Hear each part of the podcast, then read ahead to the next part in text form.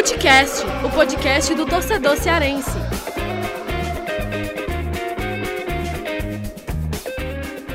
Vem que vem com a gente, rapaziada. Futecast na área. A gente gravando aqui esse episódio, né? Esse episódio que a gente vai falar bastante sobre essa classificação histórica do Ceará que chega pela sexta vez às quartas de final da Copa do Brasil. Eu sou Lucas Mota, estou aqui com Gerson Barbosa, do GB, e Vitor Hugo Pinheiro também aqui com a gente para debater um pouco sobre essa classificação do Ceará. O Ceará que venceu o Santos no segundo jogo por 1x0. O primeiro jogo tinha, tinha sido empate sem gols e garantiu essa classificação para as quartas de final. Lembrando que é, é, a primeira vez que a gente está fazendo aí um, um, segundo episódio na semana. E, é, na verdade, a gente tinha feito isso na época do. No ano passado, eu acho, né? Quando teve Clássico Rei, a gente fez um pós-clássico ali.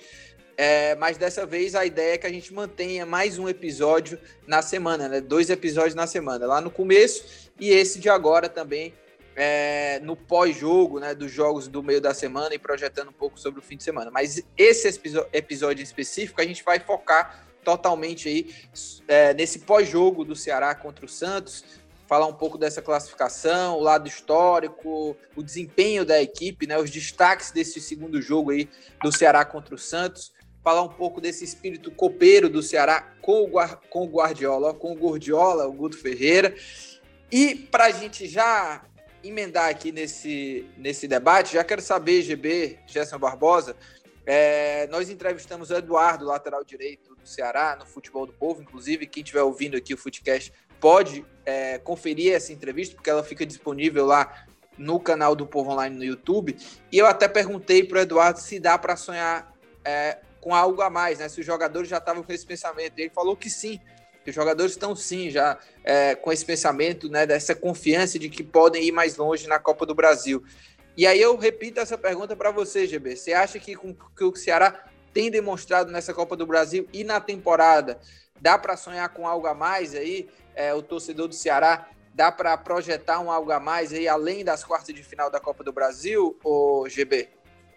É, olá, Lucas. Olá para todo mundo ligado aqui no Footcast. Olha, Lucas, eu acho que sim, viu? Eu acho que chegou um momento que já dá sim para sonhar, porque é, eu, eu tava até pensando ontem, né? Depois que encerrou a transmissão, ontem, no caso, no dia do jogo, depois que, depois que encerrou a transmissão da Rádio Povo CBN, do jogo, a cobertura do jogo Ceará e Santos, eu fiquei pensando comigo, né? Agora o Ceará tá nas quartas de final. Quem é, quem são os times que estão nas quartas de final? Quem são os piores times, digamos assim, que estão nas quartas de final? Aí é, vieram na minha cabeça o Grêmio, o Internacional e o Flamengo, esses sendo os três, digamos, piores times que o Ceará pode acabar enfrentando nas quartas, né? E o Grêmio e o Inter, é, na verdade, não, Palmeiras também, Palmeiras também, quatro times, né? Esses quatro times. E o Grêmio ainda nem conseguiu. É, no caso, a gente está gravando esse podcast na quinta-feira à tarde, então o jogo do Grêmio ainda não aconteceu, né? Mas eu espero que o Grêmio esteja nas quartas de final. E aí, é, o Grêmio o Ceará já enfrentou empatou na Arena Castelão num jogo que dava para vencer. O Flamengo o Ceará já venceu.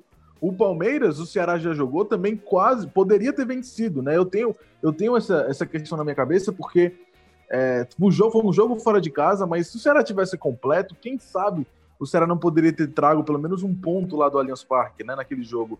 E o outro time foi o Internacional, que o Ceará também é, acabou sofrendo com erros individuais, né? Então, Lucas, eu acho que é possível. Não tem nenhum time que se destaque mais do que os outros, né? Poderia ser o Flamengo, talvez, mas o Ceará já venceu o Flamengo do Domenech nessa temporada.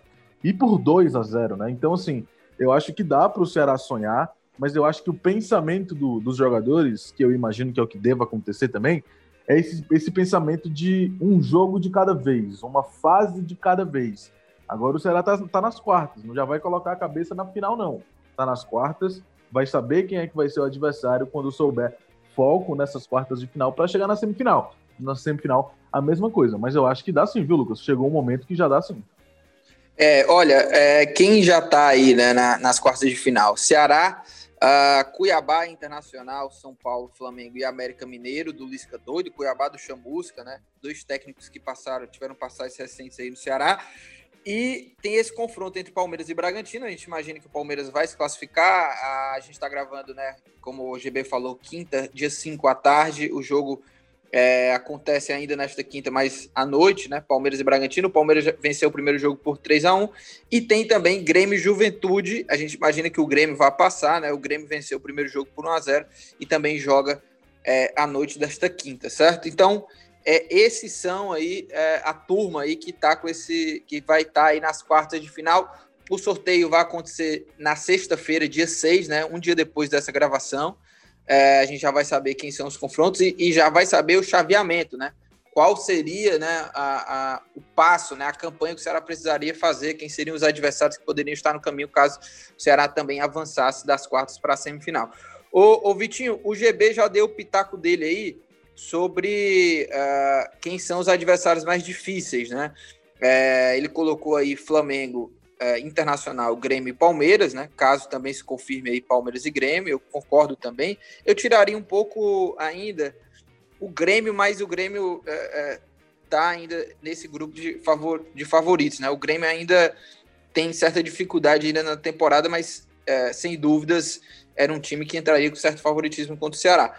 Mas é, vejo assim que vão ser jogos, independente de qualquer adversário, né? Até mesmo o Flamengo acho que o Ceará tem condições de é, surpreender. Mas, Vitinho, é, quais seriam aí para vocês, para você, né? Os adversários talvez é, mais fáceis. Não tem adversário fácil, né? Mas olhando assim, quais adversários o Ceará poderia entrar com uma margem um pouco maior em termos de favoritismo, Vitinho? Então, Lucas, como é sorteio, né? O Ceará pode acabar muito bem dando de cara, por exemplo, com o América Mineiro, né? Que seria o reencontro com o velho conhecido, que é o Lisca, como também poderia enfrentar o Cuiabá, né? Que aí seria um reencontro com o Marcelo Chamusca também, um velho conhecido aí do Ceará. Assim, eu vejo que esses dois times, né, Lucas, por estarem jogando uma Série B, até por mais que estejam num bom momento, que fazem uma temporada ótima, né, que realmente os dois times, tanto a América como o Cuiabá, estão no G4 da Série B, né, são times hoje cotados para subir até para, a Série A, né? Hoje, assim, os times estão no G4, então tem essas boas possibilidades aí de conquistarem um acesso. E são dois times muito organizados. Mas a gente sabe, né, que independente de Série A, Série B, o, o Ceará tem um time que, peça por peça, é superior tanto ao Cuiabá quanto ao América Mineiro, né? São dois times também que têm um trabalho coletivo muito forte dos seus dois técnicos, mas vejo que o Ceará entraria sim com certo favoritismo contra esses dois times. Eu até diria, vou até ser um pouco ousado no que eu vou dizer, mas eu tenho certeza que dentro ali da internamente no Ceará, claro que tem aquele papo todo, né? Quem, quem quer ser campeão, escolher adversário e tudo, mas se for para escolher adversário, com certeza o Ceará escolheria enfrentar o América Mineiro ou o Cuiabá, né? Até porque seriam confrontos em que o Ceará, em tese, teria um favoritismo maior para vencer e chegar à semifinal, né? Que seria um passo gigantesco para o Ceará que com certeza já é um passo muito grande nas quartas, né? até porque desde esse formato novo da Copa do Brasil, né, em que recebe os times da Libertadores, é a primeira vez que o Ceará avança até as quartas de final. Né? As outras cinco vezes foram em momentos em que ainda era aquela Copa do Brasil antiga, né? aquela competição mais democrática, com que ainda não tinha a presença das equipes da Libertadores. Então, nesse novo formato, né, que é de 2003 para cá, é a primeira vez que o Ceará avança até as quartas de final. Então, fechando um pouco meu raciocínio, vejo que se for o Cuiabá ou o América Mineiro, eu vejo que o Ceará com uma boa chance de passar. Mas se for um time mais pesado, como, por exemplo, Grêmio, Flamengo, Inter ou Palmeiras, o Ceará também tem boas condições. Até por ser uma temporada muito equilibrada no futebol brasileiro, então com certeza o Ceará daria muito trabalho e teria chances reais de avançar contra qualquer dessas equipes.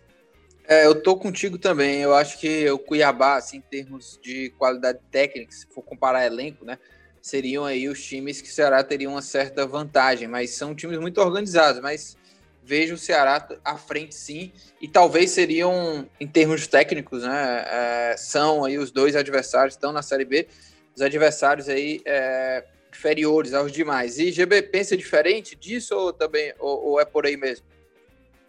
Não, não, Lucas, é por aí mesmo, né? A gente sabe que a gente não pode falar que ah, enfrentou o Cuiabá, vai pegar é, o América Mineiro já está classificado, né? Não foi assim com o Corinthians, não foi assim com o Botafogo. Então, nesse caso, é, o Ceará precisa respeitar caso acabe, caso acabe enfrentando essas equipes, mas assim, não dá para pensar, não dá para é, menosprezar, sabe? Porque são duas equipes de fato muito bem organizadas. Então, É, no caso do Ceará, é, óbvio, como você disse, Lucas, tem uma vantagem, é evidente, né? Questão de orçamento, uma divisão acima, um elenco mais qualificado tecnicamente, mas não é isso tudo que vai definir a classificação. Então, é claro que é por aí mesmo, não tem o que falar, né? É, Cuiabá e América Mineiro o Ceará poderia ter uma vantagem. Aqueles quatro times, Grêmios, é, Grêmio, Internacional, é, o Palmeiras e o Flamengo, são quatro times mais difíceis.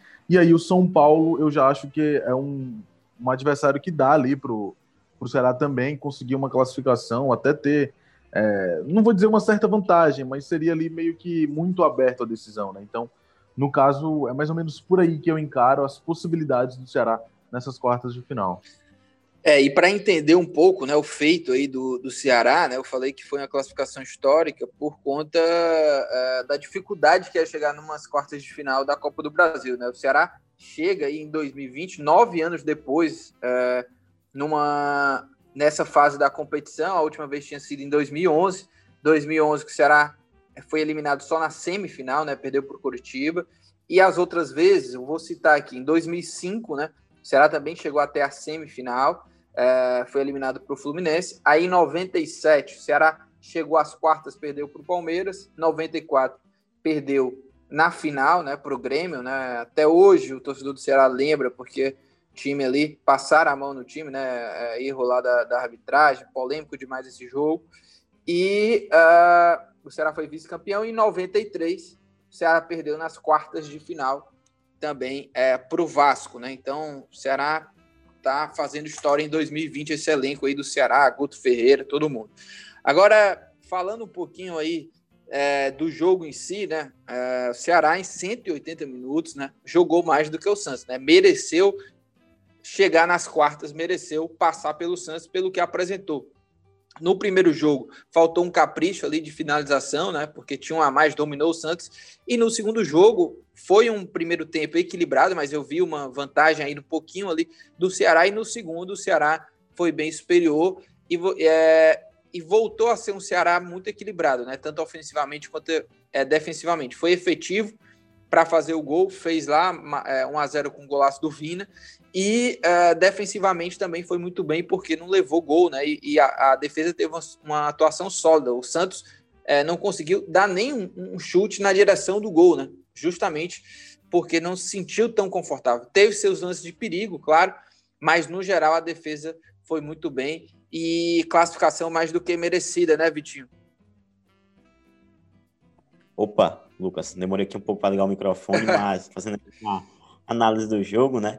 Foi um jogo que o Ceará teve uma atuação muito boa, né? Tanto defensivamente como ofensivamente, o Ceará demonstrou muita força defensiva, voltou a demonstrar essa força defensiva que a gente fica um pouco em dúvida, né, de qual é a real qualidade da defesa do Ceará, né? Porque em jogos assim de mata-mata, o time costuma ir muito bem, né? Desde a Copa do Nordeste, desde já a outros confrontos de Copa do Brasil também, com exceção lá do Vitória, né, que tomou três gols naquele jogo de ida. Mas, assim, é um time que está sempre ali com a defesa forte, né? E quando parece que enfrenta equipes mais fortes, né? Que tem um maior poder ofensivo, tem mais versatilidade, a defesa do Ceará atua, mais, atua melhor quanto maior o grau de dificuldade, né? É um negócio que a gente não entende muito, mas ontem, espe especialmente, foi uma atuação muito forte da defesa do Ceará, é, permitiu poucas chances ao Santos, a maioria das jogadas foram bolas assim que o Santos finalizou mais bolas que passaram assim ao lado do gol, né? Não permitiu aquela chance clara para o Santos, assim, de frente para o gol. O Ceará muito bem nisso, não permitiu esse tipo de oportunidade e foi muito eficiente quando foi ao ataque, né? Sempre atacando ali no primeiro tempo com, pela velocidade do Léo Chu, né? Pela genialidade do Vina, a disposição do Fernando Sobral. Então, esses três caras ali no primeiro tempo ajudaram muito na construção ofensiva, né? Em que pese o gol só saiu no segundo tempo, mas foi já a participação dos jogadores que entraram no decorrer do jogo, né? O Felipe Vizeu participou ali do lance, Leandro Carvalho tinha acabado de entrar também, eles entram, se não me engano, um minuto antes do gol, né? Tanto Felipe Vizeu como Leandro Carvalho. E eles deram rapidamente esse resultado lá na frente, o Ceará marca o gol da vitória e depois consegue muito bem é, segurar a onda ali do Santos, né? Administrar a pressão e até poderia ter marcado gols após o primeiro, né? Mas acabou pecando ali um pouco no contra-ataque, pecando ali no último passe mas, assim, se tiver que dar uma nota para atuação do Ceará ontem é o 9, 9,5, porque o Ceará jogou muito bem e não deu chances ao Santos para avançar, para permitir chances ao time paulista, né? A gente sabe que o Santos é um time muito bem treinado pelo Cuca, tem muito repertório ofensivo com Marinho, Soteudo, Caio Jorge. Então o Ceará conseguiu uma partida perfeita ontem para avançar às quartas de final da Copa do Brasil. É, e no meu top 5, viu, de, de destaques individuais, eu acho que o coletivo funcionou muito bem, mas assim, é, os meus destaques individuais são o Vina, né? A gente vai falar sobre ele aqui.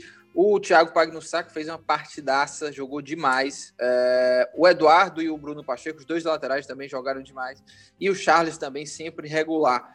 Mas sobre o Vina, o, o, o GB, quem vai parar o Vina? Hein? O cara já chegou a 28 participações diretas em gol, 15 gols, 13 assistências. Onde que o Ceará vai chegar aí com esse Vina on fire, GB? Pois é, viu, Lucas? O negócio tá complicado, viu? É, o cara tá faz gol de tudo que é jeito, amigo. Exatamente, mas não tem, não tem como, né? E com as assistências também é, são de todos os jeitos possíveis, né? Bola parada também. Ontem ele poderia ter dado algumas assistências, né? Porque teve alguns cruzamentos que ele botou na cabeça do jogador ali vindo do escanteio. Teve uma bola do Thiago Panissá que o João Paulo defendeu. Então, assim, tá jogando demais. Tá algumas tá... demais. Tiveram algumas situações. E outro jogador, viu, Lucas, que eu também destacaria da partida de ontem foi o Léo Chu. Eu acho que o Léo Chu segue é, em evolução com a camisa do Ceará. É claro que eu não acho que ele esteja também é, num destaque acima desses cinco que você citou. De fato, foram os cinco melhores do jogo, né? Digamos assim. Mas o Léo Chu também merece um destaque, até pelaquela jogada explosiva que ele fez, né? Do gol perdido lá pelo Sobres, que acabou chutando para a defesa do João Paulo. Aquilo ali era o que estava faltando no ataque do Ceará, né? Aquela, aquela efetividade, aquela objetividade que o Léo Chu tem de estar tá sempre tentando passar pelo adversário para chegar no gol, né? Então, estava faltando isso no, no, no, ataque do Ceará com um jogador que seja tão rápido quanto ele, né? E eu acho que ele segue nessa evolução lá no time do Guto Ferreira. E, e GB tem alguém, é, é, tirando o Everton Ribeiro, né? Tem alguém aí meia de criação que tá jogando mais do que o Vina, meu amigo, no futebol brasileiro? Olha, Lucas, quando eu, eu, lembro que você fez essa pergunta, né, no nosso grupo do trabalho, e eu, eu fiquei é pensando. Eu acho que não, viu? Eu acho que não. Eu hein? também acho eu, que eu não. Eu só tiraria o Everton Ribeiro. E se a gente for pegar Palmeiras, Internacional, é, Atlético Mineiro, é, ou, ou, esses times nem tem esse jogador, né, de meia de criação, Sim. joga de um formato diferente, é, ou o que tem lá não não tá jogando mais do que o Vina. Porque, por exemplo, o Thiago Galhardo ele tá jogando até numa função de atacante mesmo, né? Por exemplo. Né? Sim. E no caso, você citou o Everton Ribeiro, em muitos jogos do Flamengo, o Everton Ribeiro atua pela direita, né? Então, se isso, a gente fosse montar um time ideal aqui, é, um 11 ideal de melhores jogadores, dava para colocar o Everton, o Everton Ribeiro na direita com o Vina no meio, né? Então, assim, da posição do Vina, jogando naquela posição, difícil. Difícil ter alguém melhor do que ele ali. No caso, o Everton Ribeiro bate de frente, mas o Everton Ribeiro não é na mesma posição faz a mesma função, mas em outra parte do campo, né? É uma situação aí que eh, eu nem lembro se isso já tinha acontecido com o Ceará, né, Lucas? Assim, um cara tão regular no ano inteiro. Sempre tiveram alguns jogadores, o Thiago Galhardo ano passado, por exemplo, fazendo gol toda rodada, parecia que ia ser esse cara, mas perdeu o fôlego no fim do ano, né? Então, assim, é, de fato, é interessante isso tá acontecendo com o Ceará e também com o Vina, e ele não, não esconde, né, Lucas? Para ele, é a melhor temporada da carreira dele. É isso. E rapidinho, Vitinho, é, teve a estreia do Felipe Vizeu, né? Felipe Vizeu teve aí cerca de 20 minutos dentro do campo, entrou no segundo tempo ali é, aos 24 é, do segundo tempo, né? E o tempo dele ali de minutagem dentro de campo foi mais ou menos uns 20 minutos. Deu sete toques na bola e participou ali do lance do gol, né? Não dá para a gente fazer uma análise ali profunda sobre o futebol dele, porque é, não teve muita coisa assim, né? teve o lance, né? Com poucos minutos ele participou diretamente do gol, ou seja, para mim assim ele, ele no mínimo deixou uma impressão positiva, né? É, depois na sequência do jogo não, não apareceram lances claras de gol, mas gostou, Vitinho, aí dessa, dessa estreia do Felipe Vizeu? Gostei sim, Lucas. Para mim ele atuou bem, né? Pouco tempo que ele atuou ali, cerca de 25 minutos, né? O jogo teve 5 minutos de acréscimo, ele entrou mais ou menos ali com 23 minutos, né? Então jogou ali mais ou menos 27 minutos. É, tanto que assim, ele não teve tanta participação, até porque assim que ele entra, o Ceará marca o primeiro gol do jogo, né? Com a participação dele no lance. e depois ele fica um pouco mais ali isolado no ataque, ajuda um pouco mais na marcação, né? É, ele não conseguiu produzir tanto ofensivamente, mas muito até por conta também da proposta que o Ceará adotou após estar em vantagem. Mas assim, eu sou um cara que gosta muito do futebol do Felipe Vizeu, viu, Lucas? Eu lembro dele jogando muito bem no Flamengo, né, ali 2016, 2017. Ele era um, aquele reserva de luxo, né, que ele entrava ali sempre marcando gols. Ele substituía muito bem o Paulo Guerreiro e foi assim que ele rapidamente chamou a atenção da Udinese, né, que é um time lá da Itália que contratou ele. Ele também teve passagens frequentes pela seleção de base, sempre marcava gols ali sul-americano, em torneios em que a seleção brasileira sub-20 participava.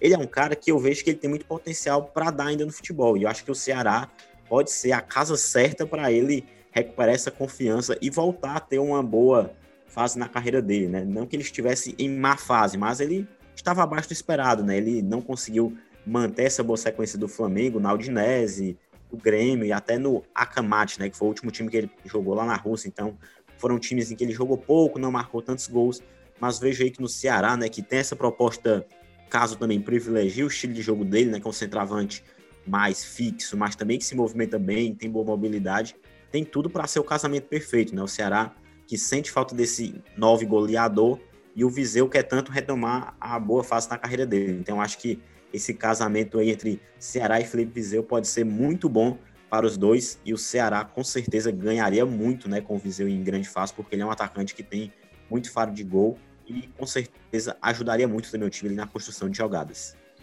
É, e para a gente fechar, GB, é, o Guto, né? Só falar um pouco do Guto e esse espírito copeiro do Guto, né? Nos últimos 5, 6 anos, o Guto, em competições de mata-mata, é, conquistou pelo menos um ou dois títulos. E nesse ano ele já conquistou pelo Ceará, né? A Copa do Nordeste.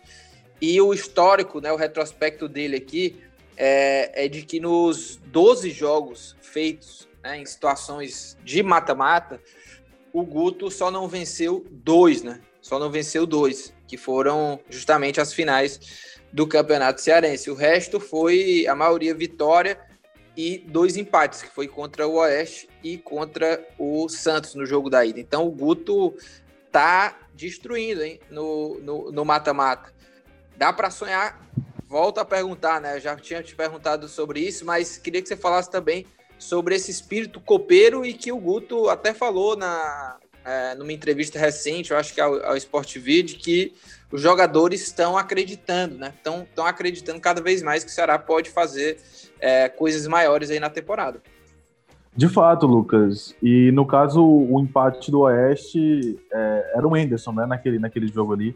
Não, não é, era, eu, não eu peço perdão. É, na verdade, é, o empate foi contra o Santos, né? Só. Isso, foi só um empate contra o Santos, e aí as duas derrotas pro Fortaleza, né? Nas finais do Campeonato Cearense, e aí o resto, tudo vitória, né? Pela Copa isso, do Nordeste. Isso, isso. Semifinal do Campeonato Cearense. Vou até, vou até recapitular aqui, tá, GB? Só para consertar aqui.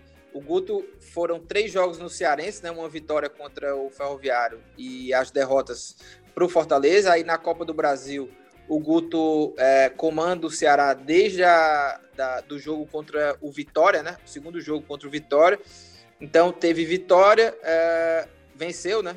É, aí depois duas vezes contra o Brusque e mais duas contra o Santos e tem os quatro jogos na Copa do Nordeste de mata-mata, né? A partir das quartas de final, onde ele venceu todas, né? Exatamente, são números assim expressivos, né? São números de fato muito muito bons. E no caso, Lucas, o Ceará tem até um histórico no DNA do clube, né, na identidade do clube. O Ceará tem até um histórico positivo em competições de mata-mata, né? Você já falou aí, é a sexta vez que o Ceará chega nas quartas de final da Copa do Brasil.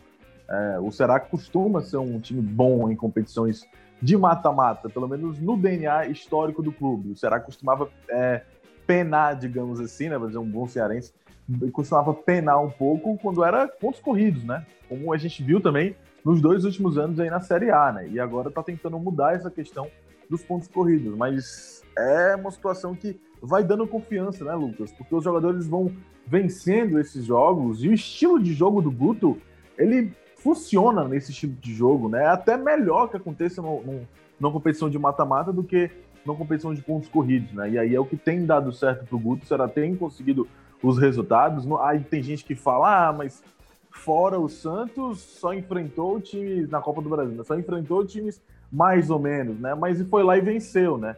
Antes você enfrentar um time mais ou menos e aí você vai lá e mostra a sua superioridade, que foi o que aconteceu contra o Brusque, que foi o que aconteceu contra o Vitória, muito embora tenha tido aquele lapso no começo do jogo. De qualquer forma, o Ceará tem tido esse espírito copeiro com o Guto e de qualquer forma já é uma identidade, já tá no DNA do clube. Né? É isso, meus amigos. E olha, a gente vai ficando por aqui, hein? Esse segundo episódio da semana, né? Que a gente está começando agora. A ideia é fazer um episódio mais curto. A gente não vai ter dicas, tá? Nesse segundo episódio. E lembrando que o Footcast está lá no Twitter, né? Arroba Footcast Underline Podcast. Você pode também pesquisar lá nossos arrobas, é só pesquisar lá Lucas Mota, Jéssica Barbosa, Vitor Hugo Pinheiro, Thiago Minhoca também, que não pôde gravar com a gente esse episódio, deu um migué, né, Jéssica? Mas é, chega lá. Cara, é, ele, ele ah, foi mandar vídeo de 2018 lá para é, dizer que tava faltando luz. Ah, mó Miguel. Pois é, Miguel, Miguel, Miguel. E é, comenta lá, né? Deixa o teu comentário, deixa a tua sugestão também aí pra gente nas redes sociais, no Twitter, ou até mesmo no Instagram, que a gente também usa bastante. E lembrando que o Foodcast está disponível em todas as plataformas. Se inscreve, porque aí a cada novo episódio você já é notificado. É isso, meus amigos. Este podcast é uma realização do Povo Online e na edição, nossa querida amiga Mariana Vieira. Um grande abraço, até a próxima.